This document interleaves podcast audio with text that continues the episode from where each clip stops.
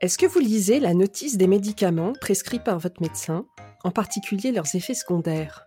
Selon l'OMS, l'Organisation mondiale de la santé, les réactions indésirables aux médicaments sont une cause de mortalité importante, située au quatrième ou sixième rang dans certains pays. La Commission européenne a estimé que les effets secondaires des médicaments provoquaient jusqu'à 5 fois plus de morts que les accidents de la route.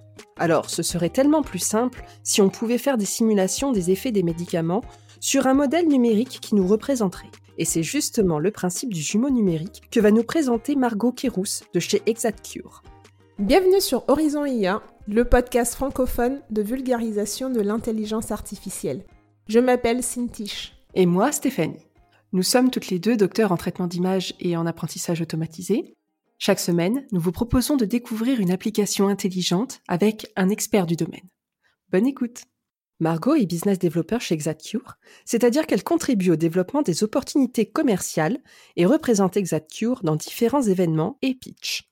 Elle en est arrivée à cette position après avoir obtenu une licence en biomédical et un master en management de la santé à Imperial College Business School. Bonjour Margot. Bonjour. Merci d'avoir accepté mon invitation pour nous parler du projet d'ExactCure. Alors pour commencer, est-ce que tu peux nous dire quand est-ce qu'ExactCure a été créé et surtout pour répondre à quels besoins Oui, bien sûr. Ben, en tout cas, merci de m'avoir euh, invité à ce podcast. Donc ExactCure a été fondé donc en janvier 2018 et on est basé euh, pour votre information à Nice, dans le sud de la France. Et on s'attaque donc à la problématique des mauvaises médications parce qu'aujourd'hui, en France, euh, celle-ci tue cinq fois plus que les accidents de la route et coûte plus de 10 milliards d'euros à l'assurance maladie chaque année. Et l'une des raisons étant le manque de personnalisation des traitements. Vu qu'on est tous différents, on va donc tous réagir différemment à la prise d'un médicament. Et on a ainsi développé un jumeau numérique qui va aider au bon usage du médicament. En fait, on est capable de simuler la concentration des médicaments dans le sang des patients en fonction de leurs caractéristiques personnelles. Donc que ce soit l'âge, le poids, le sexe, le statut rénal, hépatique et le génotype, parce que ces facteurs sont le plus souvent en fait la source de variabilité de réponse d'un individu suite à la prise d'un médicament. Et in fine, on va aider les patients à éviter les sous-doses, les surdoses et les interactions médicamenteuses. Et on est les seuls aujourd'hui à fournir en fait comme un compteur de vitesse du médicament on va vraiment permettre en fait aux professionnels de santé et aux patients maintenant de visualiser euh, les effets des médicaments et on ne va plus maintenant être en fait en aveugle. On va vraiment avoir comme un tableau de bord qui va nous accompagner au quotidien dans notre prise. Alors effectivement, j'avais entendu parler d'ExactCure à l'Université Côte d'Azur où je travaille. Euh, c'était en fin 2019, au moment du lancement du programme européen Horizon 2020. J'avais alors entendu euh, un des cofondateurs, Fabien Astic, nous parler du concept de jumeau numérique. Alors, est-ce que tu pourrais nous définir ce que c'est ce jumeau numérique, s'il te plaît? Oui, bien sûr. Alors en fait, un jumeau numérique, c'est une représentation virtuelle de quelque chose ou de quelqu'un. Et donc dans le cas d'Exacure, on parle du jumeau numérique du patient parce qu'en fait, le patient va pouvoir renseigner ses caractéristiques personnelles. Donc comme je l'ai dit précédemment, euh, son profil médical, donc son âge, son poids, son sexe, statut rénal, hépatique. Et ça, ça va permettre en fait de personnaliser et individualiser le traitement spécifiquement pour ce patient. Donc, on va vraiment pouvoir simuler la prise de médicaments chez une personne spécifique grâce à ce jumeau numérique. Et sous quelle forme en fait se représente cette solution? Est-ce qu'il y a une interface? Quelles sont les applications? Et qui va l'utiliser? Est-ce que c'est le médecin ou est-ce que c'est le patient finalement? Alors en fait, on a développé deux différentes interfaces. Donc on va avoir une application mobile pour le patient et une interface web pour les professionnels de santé. Donc l'application mobile permet aux patients de visualiser de façon pédagogique les effets de leurs médicaments dans leur organisme. Donc ça se présente sous la forme d'une horloge. Donc autour de l'horloge, on va avoir différentes nuances de vert, orange et rouge euh, et ça va permettre en fait de visualiser la durée de l'effet, mais aussi la concentration du médicament euh, dans l'organisme du patient. Donc quand le tour de l'horloge est vert, le patient euh, ne risque pas en fait de problème. Et tout, tout va bien se passer. Il n'y aura pas de sous-exposition, de surexposition ou d'interaction médicamenteuse. Mais quand le tour de l'horloge devient rouge ou orange, en fait, le patient risque d'être surexposé aux médicaments. Et donc, il va pouvoir réagir. Donc, quand c'est la prise, par exemple, d'un médicament en vente libre, donc que ce soit du paracétamol ou de l'ibuprofène, il va pouvoir en fait attendre plus longtemps avant de prendre son, son médicament pour éviter justement cette surexposition. Le patient peut aussi visualiser en fait les prescriptions faites par le professionnel de santé sur son interface web dont je vais parler juste après. Donc on lui fournit également des services, donc comme la gestion de son armoire à pharmacie, un rappel de prise pour améliorer l'observance, donc euh, que le patient vraiment prenne son traitement au bon moment, euh, tous les bons jours. Et il va également avoir accès à un historique de sa prise de médicaments et de son état de santé, ainsi qu'un accès simplifié aux notices. Et en fait, tout ce que le patient fait sur son application mobile va être mis en miroir avec l'interface du professionnel de santé. Et celle-ci, c'est une, une interface web qui est aussi un outil de prédiction. Donc en fait, quand on parle de professionnels de santé, dans ce cas, on parle de médecins, mais aussi de pharmaciens. Et les professionnels de santé vont pouvoir donc personnaliser la posologie pour chacun de leurs patients. Ils vont pouvoir en fait simuler différents scénarios de prise, donc c'est-à-dire ils vont pouvoir ajuster l'heure de prise, le dosage du patient pour trouver la meilleure posologie en fonction des caractéristiques de leur patient et ils vont pouvoir également assurer un suivi à distance et accéder à leur historique de santé, donc c'est-à-dire leur prise de médicaments qu'ils ont eux-mêmes prescrits, mais aussi s'ils ont pris des médicaments en vente libre, leur observance et leur état de santé. Et nos simulations de médicaments peuvent également être intégrées à d'autres plateformes déjà existantes. Et c'est par exemple ce qu'on a fait avec Vidal. Donc, euh, donc je pense que tout le monde connaît à peu près Vidal, mais c'est en fait le guide des médicaments euh, utilisés par euh, les professionnels de santé, mais aussi en fait les citoyens si vous voulez plus d'informations sur vos médicaments. Et en fait, on a intégré nos simulations personnalisées dans leur outil qui s'appelle Vidal Sentinel, qui est utilisé par des médecins et des pharmaciens en hôpitaux. Donc en fait, euh, les médecins en fait qui utilisent cette technologie vont pouvoir en fait visualiser nos simulations personnalisées grâce à cet outil de Vidal. J'espère que tu me partageras euh, une impression d'écran de, ce compteur, comme ça on pourra les mettre dans les notes de cet épisode sur notre site horizon-ia.com. Et euh, je suis curieuse en fait de savoir comment vous avez commencé votre premier projet, parce que bon là tu nous décris une succession d'outils euh, très pertinents, très intéressants. Mais quelle a été votre démarche? Est-ce que vous avez été voir des spécialistes en particulier? Est-ce que vous aviez déjà développé un premier modèle pour aller voir ensuite les praticiens? Et surtout, quelle a été leur réaction en fait? Oui, bien sûr. Alors en fait, notre premier projet qu'on a fait et qui, est déjà terminé, en fait, on a le but c'était de tester l'usabilité euh, de notre interface donc euh, professionnelle de santé, de notre interface euh, patient. Et il s'avère qu'on a choisi donc les rhumatismes inflammatoires chroniques, donc la rhumatologie. et on a fait ce projet donc en collaboration avec le CHU de Montpellier. Et il n'y a pas eu vraiment de raison spécifique pour laquelle on a choisi les rhumatismes inflammatoires chroniques, mais euh, la, gestion de la douleur, c'est un sujet qui nous intéresse tout particulièrement parce qu'il y a énormément de problèmes avec ces médicaments-là parce qu'ils sont très faciles en fait, enfin c'est très facile d'en abuser de ces médicaments. Euh, donc que ce soit des, les patients ils les réclament souvent ou sinon ils, ils font pas forcément attention à combien ils en prennent. Comme une addiction. Oui, voilà, c'est ça. Bah, tout le problème euh, aujourd'hui en Amérique avec les opioïdes, enfin en Amérique c'est un énorme problème, on parle carrément d'épidémie, mais euh, en France aussi c'est un énorme problème, la prise d'opioïdes, on se rend pas forcément compte. Donc euh, c'est pour ça que la gestion de la douleur pour nous c'est un sujet qui nous qui nous intéresse tout particulièrement. Donc c'est pour ça qu'on a commencé avec la rhumatologie. Et donc ça c'était notre première étude. Et sinon en fait on a eu énormément de retours positifs à ce jour euh, par de nombreux euh, professionnels de santé, donc que ce soit des médecins ou des pharmaciens. Et notre but, en fait, c'est vraiment de leur apporter un outil d'aide à la décision.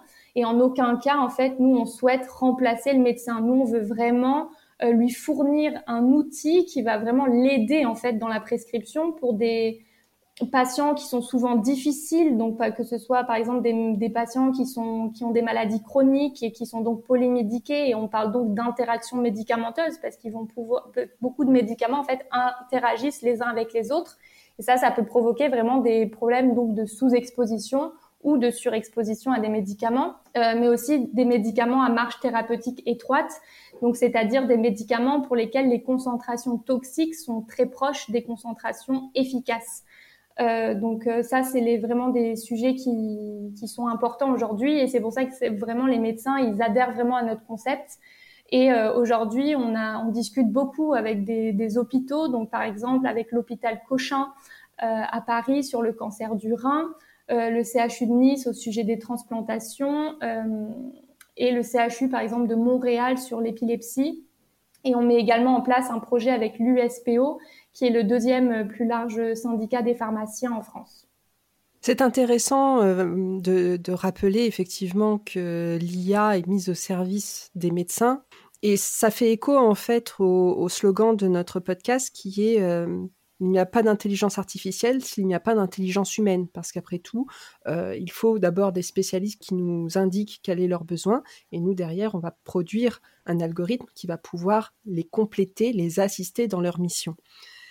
Alors, justement, pour rentrer dans l'aspect un peu plus technique euh, du, projet, est-ce que tu peux nous expliquer comment on apprend à une intelligence artificielle à simuler les interactions médicamenteuses dans le corps humain? Oui, bien sûr. Alors pour ça, je vais d'abord commencer par mieux décrire donc notre technologie.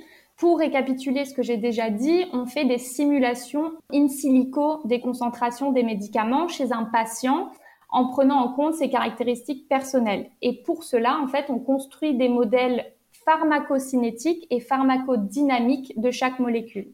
Et pour faire simple, la pharmacocinétique ou la PK, c'est euh, le devenir du médicament dans l'organisme depuis son entrée jusqu'à sa sortie. Donc dans ce cas-là, on parle d'absorption, de distribution, de métabolisme et d'élimination.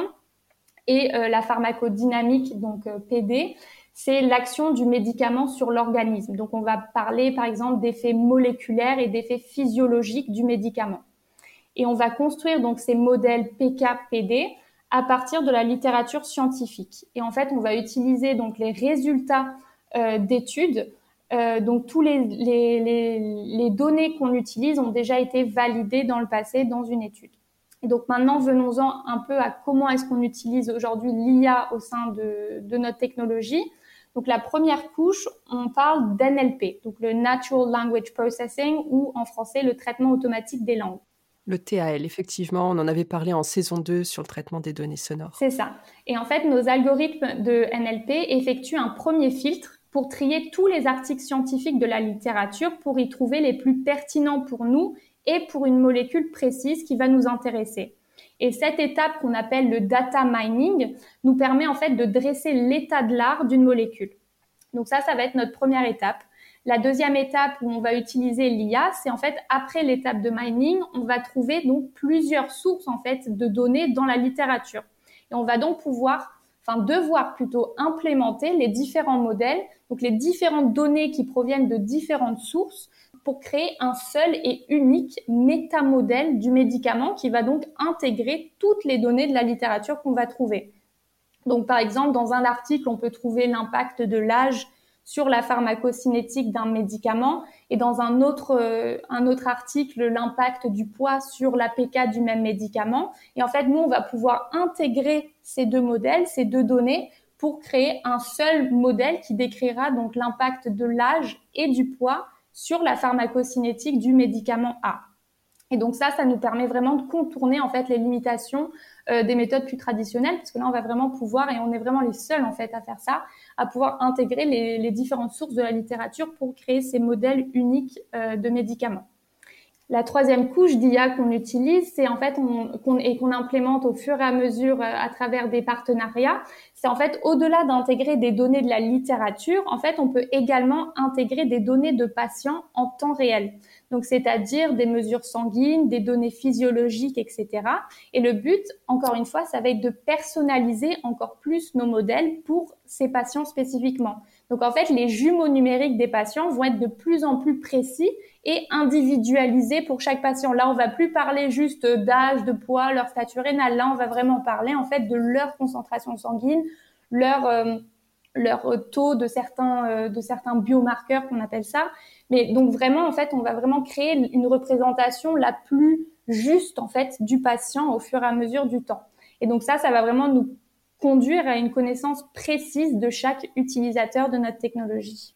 Alors pour être certaine d'avoir bien compris en fait votre approche, c'est qu'au départ, à partir d'articles scientifiques bien identifiés sur euh, un, médicament en particulier par rapport à une catégorie de population, vous allez dans un premier temps faire un modèle global qui correspond à cette euh, interaction médicamenteuse pour ce, ce médicament précis et cette population. Et itérativement, en fait, en fonction de l'information euh, plus précise pour chaque patient, vous allez spécifier ce modèle pour un patient donné. Exactement. En fait, au fur et à mesure du temps, on va améliorer nos modèles pour qu'ils soient de plus en plus personnalisés en fait pour chaque patient. Parce que là, en fait, les études qu'on regarde dans la littérature scientifique, ce sont des études cliniques qui regardent l'impact d'une caractéristique de patient, donc euh, par exemple le statut rénal, sur la réponse médicamenteuse, donc sur des cohortes de patients. Euh, ensuite, nous, en interne, on valide ces modèles euh, sur des données individuelles qu'on trouve aussi, enfin des données rétrospectives qu'on trouve dans la littérature scientifique individuelle sur des patients. Mais en fait, là, ça va vraiment être la troisième couche où en fait, on va vraiment utiliser des données en vie réelle, qu'on appelle ça, donc les real world evidence, où on va vraiment en fait avoir des données de vrais patients qui utilisent aujourd'hui cette solution pour améliorer encore plus les modèles. Et c'est ce qu'on fait, euh, comme je l'ai dit précédemment, avec Cochin, en fait, l'hôpital Cochin à Paris. D'accord. Alors, je trouve que cette approche est vraiment très intéressante parce que selon moi, là, vous bénéficiez en fait des résultats de grosses études cliniques qui se sont déjà confrontées en fait à la difficulté de l'accès aux données et à leur structuration pour en fait finalement utiliser les résultats validés de manière fiable. Alors, j'ai une question par rapport à l'utilisation déjà des articles euh, desquels vous extrayez des informations pertinentes. Est-ce que vous avez des bases de données euh, bien ciblées, bien identifiées euh, pour trouver ces articles? Et est-ce que vous n'utilisez que les articles anglophones? Puisqu'en fait, c'est en général en anglais qu'on publie des articles scientifiques. Oui, c'est exact. Alors du coup, pour répondre à la deuxième question, on regarde les articles anglophones, mais on peut également regarder les, articles francophones. Et euh, dans ce cas-là, on regarde aussi principalement les RCP des médicaments, donc ça s'appelle les résumés des caractéristiques produits. Et euh, donc en fait, dans ces euh, dans ces RCP, on va avoir donc toutes les informations en fait très précises sur chaque médicament, sur chaque molécule. Et en fait, on utilise ça comme base de référence quand on crée un modèle. Et ensuite, on va regarder la littérature scientifique pour voir si d'autres études ont été faites, soit depuis le RCP ou soit que le RCP ne, n'intègre pas forcément, pour en fait améliorer encore plus ce modèle pour qu'il soit encore plus personnalisé. Et quand on regarde les articles scientifiques, on regarde principalement la base de données PubMed qui regroupe donc toutes, euh, quasiment tous les articles scientifiques aujourd'hui publiés, et donc principalement anglophones dans ce cas-là. Ok. Alors, Là, on vient de voir que vous avez extrait des informations pertinentes des articles afin de paramétrer votre algorithme, qui est dédié donc à l'influence d'une molécule particulière sur une population particulière dans un cadre de pathologie particulier, j'imagine. Ma, question est la suivante, c'est qu'une fois que votre modèle est paramétré, qu'est-ce que vous allez mettre en entrée de cet algorithme pour tester en fait bah, l'impact de la concentration d'une molécule sur un patient donné? Pour ensuite avoir votre tableau de bord en sortie oui, alors en fait, on a un algorithme qu'on va donc créer en utilisant donc les euh, les données qu'on trouve dans la littérature scientifique. Donc, on va avoir un algorithme pour représenter une molécule. Donc, ça va être notre fameux métamodèle de médicaments. Et en entrée, on va utiliser donc les données du patient. Donc, comme on l'a dit précédemment, ça va être son âge, son poids, son sexe, etc. Donc, en fait, en intégrant ces données dans l'algorithme de la molécule, on va pouvoir avoir en, sortie en fait la simulation de la concentration du médicament pour ce patient spécifiquement parce qu'on aura intégré ces données dans l'algorithme euh, de la molécule en fait. D'accord. Et est-ce que vous avez déjà intégré des études cliniques ou est-ce que pour le moment vous avez essentiellement utilisé des données rétrospectives, donc c'est-à-dire de patients qui ont déjà subi un traitement pour voir si effectivement euh, les réactions qu'ils ont observées étaient bien les bonnes?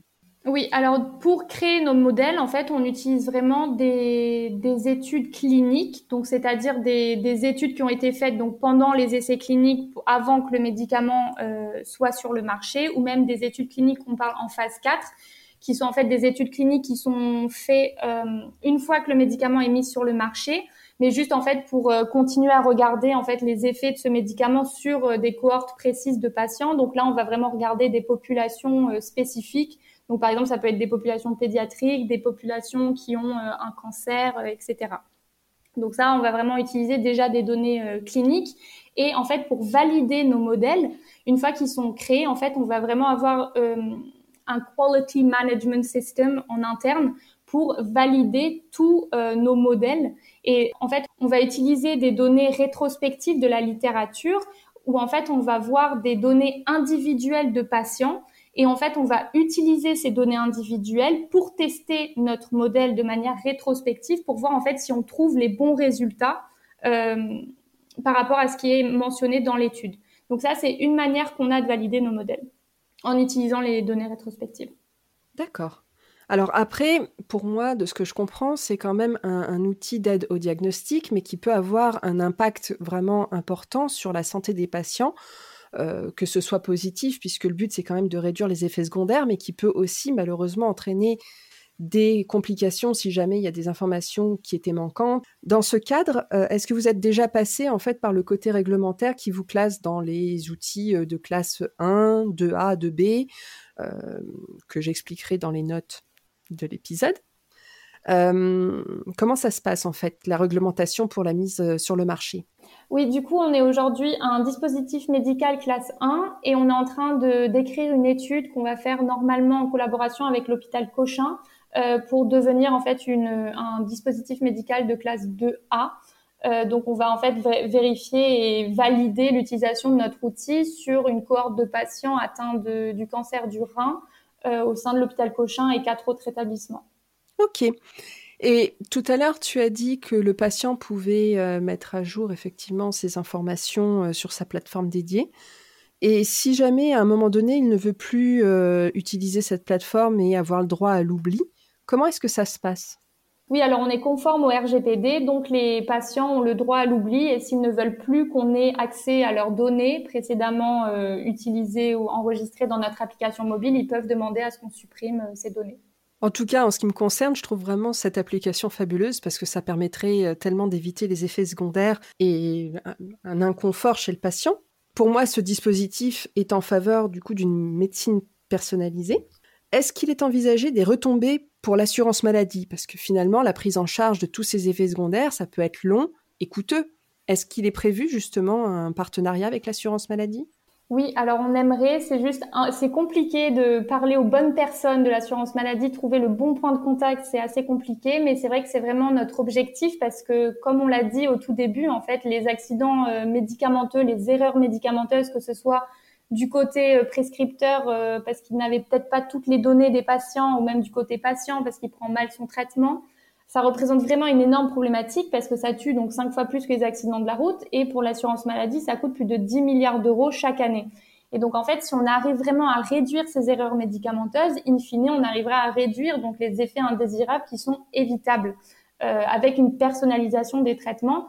Et c'est pour ça qu'on aimerait donc collaborer en fait avec euh, l'assurance maladie parce qu'on pourrait en fait drastiquement réduire les coûts euh, liés à ces erreurs médicamenteuses pour l'assurance maladie euh, et aussi en fait avec les, les, assurances santé en général. En fait, ça pourrait les intéresser aussi parce qu'on pourrait réduire les coûts euh, de chaque patient. Très bien, merci pour ces explications. Et maintenant, quelles sont vos perspectives pour 2022 euh, chez ExactCure? Oui, alors en fait aujourd'hui notre application mobile pour les patients, elle est encore en version bêta et sa sortie officielle sera normalement début 2022. Donc ça déjà ça va être une très bonne étape, on est très heureux pour ça. Donc vous pourriez directement l'installer sur les stores. Euh, donc ça, ça va être cool. Et euh, en fait, notre but pour nous, c'est vraiment en fait de modéliser tous les médicaments. Euh, et ça représente environ en France 10 000 médicaments. Et aujourd'hui, donc, on en a modélisé environ 3000 euh, de la base de données. Et en fait, notre but, c'est vraiment d'augmenter un maximum cette base de données de notre côté.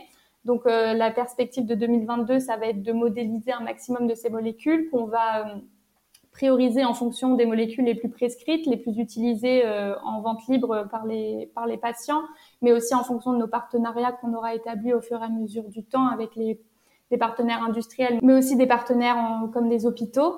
Et aujourd'hui, on est très fiers de ce qu'on fait, de ce qu'on est en train d'accomplir à Exacure. Et euh, notre ambition, donc peut-être pas pour 2022, mais plus tard, dans le futur long terme, ce sera qu'on se demande en fait comment est-ce qu'on prenait nos médicaments avant d'avoir euh, ce jumeau numérique. C'est une belle mission. Et on arrive déjà à la dernière question de l'épisode, qui est la même pour tous les intervenants de la saison 3 sur la thématique de l'IA en santé. Quelle astuce santé est-ce que tu nous proposes? Oui, alors mon astuce santé ne va pas être très rigolote non plus, mais je, suis quelqu'un de très sérieuse, donc voilà. Mais pour moi, ce serait juste d'être très observant avec ses traitements, donc c'est-à-dire bien prendre son traitement comme prescrit par son médecin, son pharmacien, n'importe qui, mais prenez-le bien. Parce qu'aujourd'hui, en France, enfin même partout dans le monde, les 50% des patients ne prennent pas correctement leur traitement, donc le prennent pas au bon moment, ne prennent pas pour la bonne durée du traitement, et ça c'est vraiment une grosse problématique. Euh, donc essayez de télécharger une application qui peut vous aider avec un rappel de prise. Faites comme vous pouvez, mais évitez de pas bien prendre vos traitements. Effectivement, et la problématique de la surmédicamentation aussi est, présente, c'est-à-dire euh, ça me rajoute une question complémentaire. Est-ce que, euh, est-ce que sur votre application, vous demandez aux patients d'indiquer quels sont les médicaments qui n'ont pas été prescrits? Ce ne sont pas forcément des, médicaments qui nécessitent une ordonnance? Alors, ouais. Alors aujourd'hui, pas vraiment. Mais en fait, ce qu'on fait, c'est on veut vraiment créer ce lien entre le patient et le professionnel de santé. Et c'est vraiment pour ça qu'on aimerait que les deux les deux acteurs utilisent notre interface parce qu'en fait, les professionnels de santé vont pouvoir directement en fait prescrire euh, via cette, leur interface et en fait, les patients vont pouvoir visualiser ces traitements directement sur leur application mobile. Donc en fait, de leur côté, ils n'ont rien à renseigner et en fait, ils pourront eux-mêmes euh, intégrer donc les médicaments en vente libre. Donc ça, c'est vraiment notre but c'est qu'il n'est juste à, renseigner que les traitements euh, en vente libre. Donc, s'ils ont besoin de prendre du paracétamol, de l'ibuprofène, s'ils ont un mal de tête, euh, mal de ventre, etc. Très bien. Merci Margot d'avoir accepté de nous parler de ce beau projet avec cette mission très importante et pour le partage de cette astuce santé également. Merci beaucoup. En tout cas, c'était une super bonne opportunité. Je suis ravie d'avoir pu vous présenter Exacure. Et si jamais vous avez d'autres questions, n'hésitez pas à me contacter. Vous pouvez me trouver euh, sur les réseaux sociaux, sur LinkedIn. Euh, donc voilà, n'hésitez pas. eh bien, justement, nous mettrons euh, tous les liens nécessaires dans les notes de cet épisode sur notre site www.horizon-ia.com slash saison 3 médecine personnalisée si vous aimez ce podcast, abonnez-vous et laissez-nous votre avis sur votre plateforme d'écoute préférée. Et surtout, n'oubliez pas de partager pour nous aider dans notre mission d'aider le plus grand nombre à mieux comprendre les enjeux de l'intelligence artificielle dans notre quotidien. Pour nous contacter, il suffit d'utiliser le formulaire de contact de notre site dans l'onglet Contact. Nous nous ferons un plaisir de vous répondre. En attendant, je vous souhaite une bonne semaine et à jeudi prochain.